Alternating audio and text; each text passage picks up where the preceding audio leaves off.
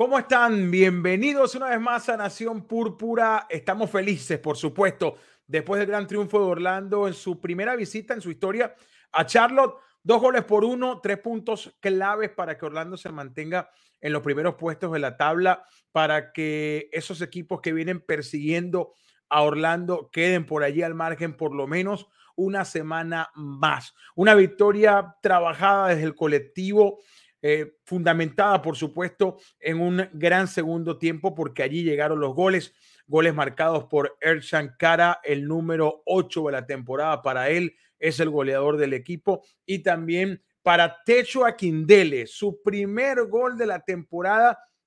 Qué felicidad eh, para un jugador que, que se entrega por entero cada vez que está en la cancha, eh, que entrena muy bien. Va a contarnos más adelante el profe Oscar Pareja una confidencia de cómo vivió la semana techo y las cosas que pasaron para que él llegara a este partido frente a Charlotte. Con algunos cambios, Orlando su alineación, no estuvo Robin Johnson, estuvo Rodrigo Schlegel haciendo pareja de central junto a Antonio Carlos. Vamos a poner algunas imágenes del partido, por cierto, para ambientar la cosa mientras hablamos.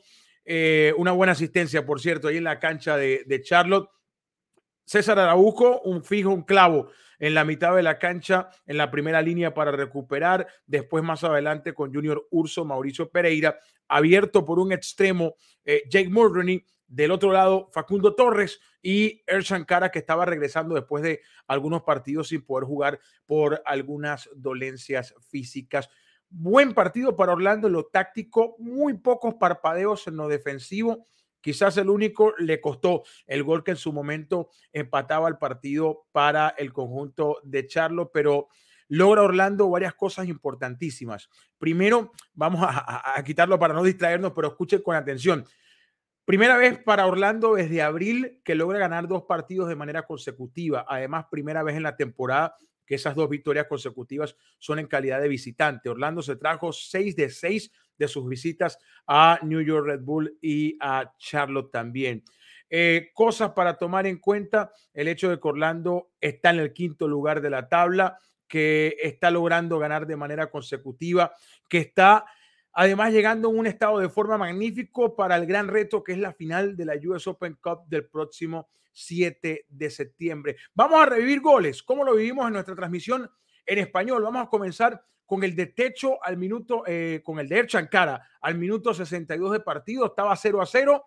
Una habilitación para Facundo Torres, séptima asistencia de la temporada para Facundo, un pase soberbio entre líneas para el jugador Erchankara. Lo vivimos de esta manera en nuestra transmisión oficial en español. Vamos a verlo. Facundo en el borde. Buena pelota para Erchan. Está el gol de Orlando al marco. Erchan, golazo. ¡Gol!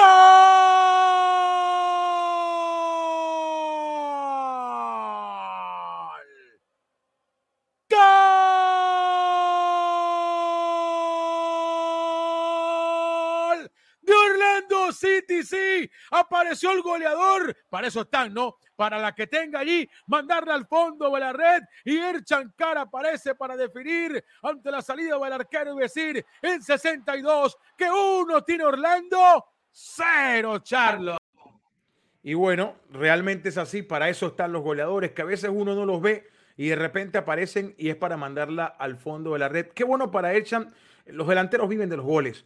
Eh, entran en confianza cuando están marcando goles y cuando tienes dos, tres partidos que no juegas por problemas físicos, eh, volver de repente te cuesta tomar el ritmo y qué bueno para Erchan que de inmediato ya está nuevamente presente en los goles importantes para Orlando City. Después, la alegría duró poco, solo cinco minutos y apareció Gaines para empatar el partido. Para mí uno de los pocos parpadeos que tuvo Orlando porque Gaines viene cierto, cabecea solo dentro del área, placer y, no tiene nada que hacer eh, Pedro Galese.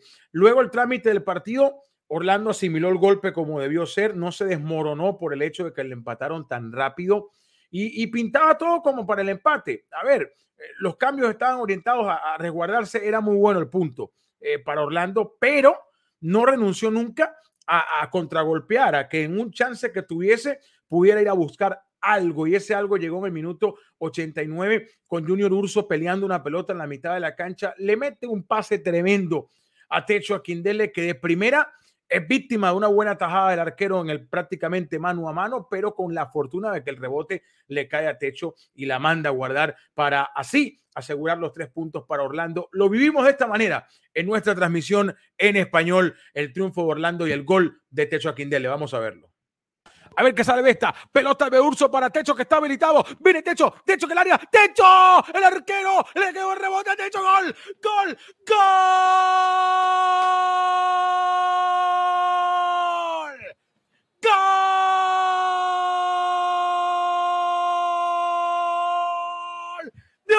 Orlando City. Techo en el mano a mano, salvó el arquero, le quedó el rebote y una vez más le pega al arco para decir a poquitico del final que dos tiene Orlando, uno Charlo.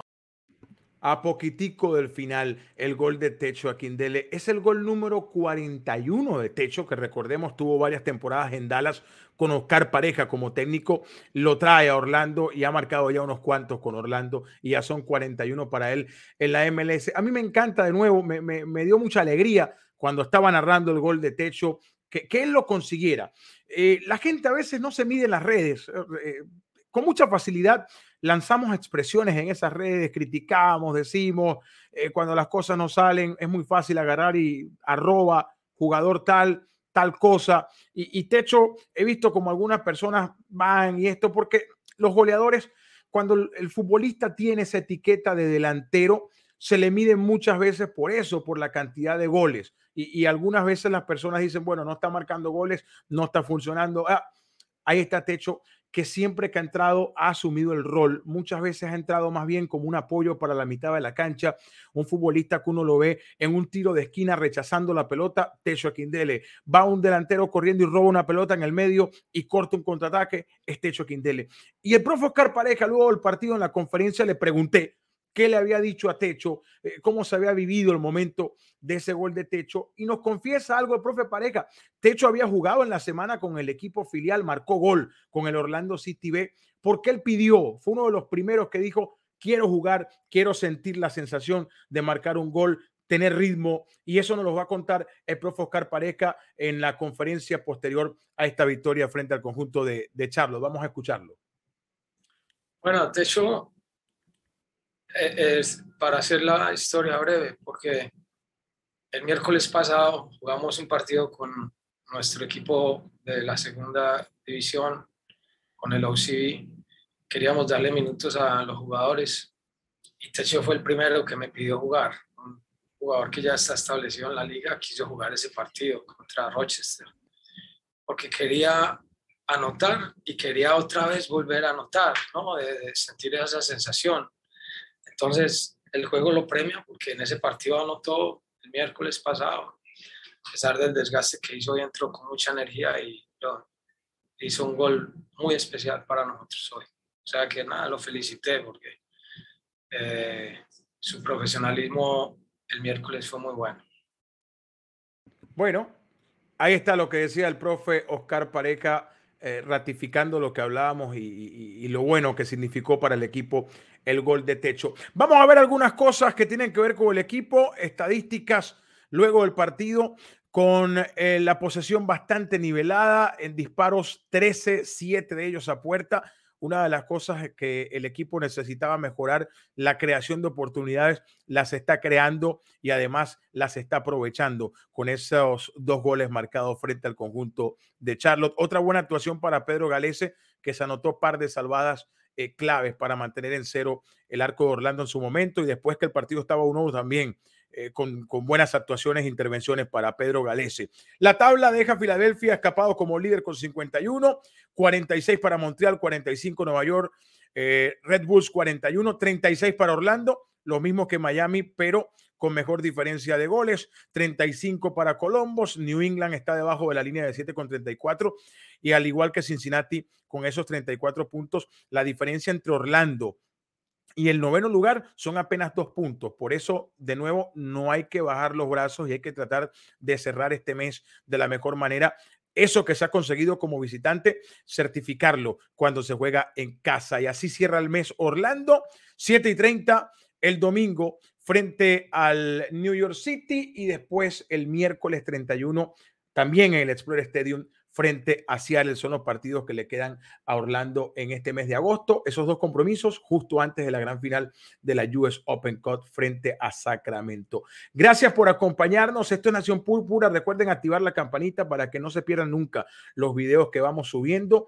Compartan para que podamos llegar a más personas. Aquí estamos hablando de Orlando City y en español. Mi nombre es Sergio Ruiz. Nos reencontramos pronto. ¿eh?